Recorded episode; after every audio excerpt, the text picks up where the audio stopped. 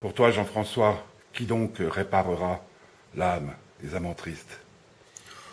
Ah, je pense que c'est pas réparable. On est inconsolable à tout jamais d'être né.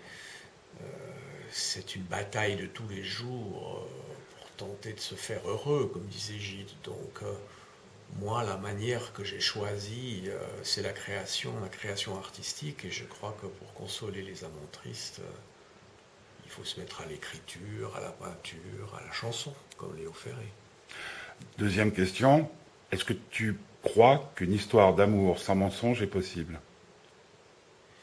Non, je pense que c'est bien difficile.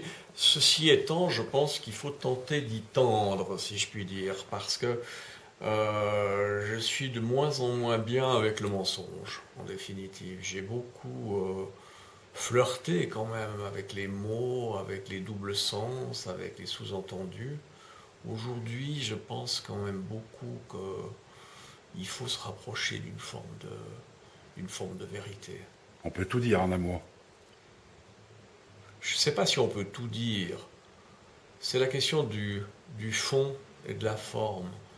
Je pense que sur le fond, oui, on peut tout dire, mais il faut y mettre les formes.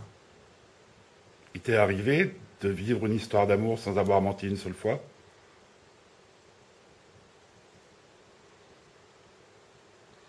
Parler, c'est mentir. Hein.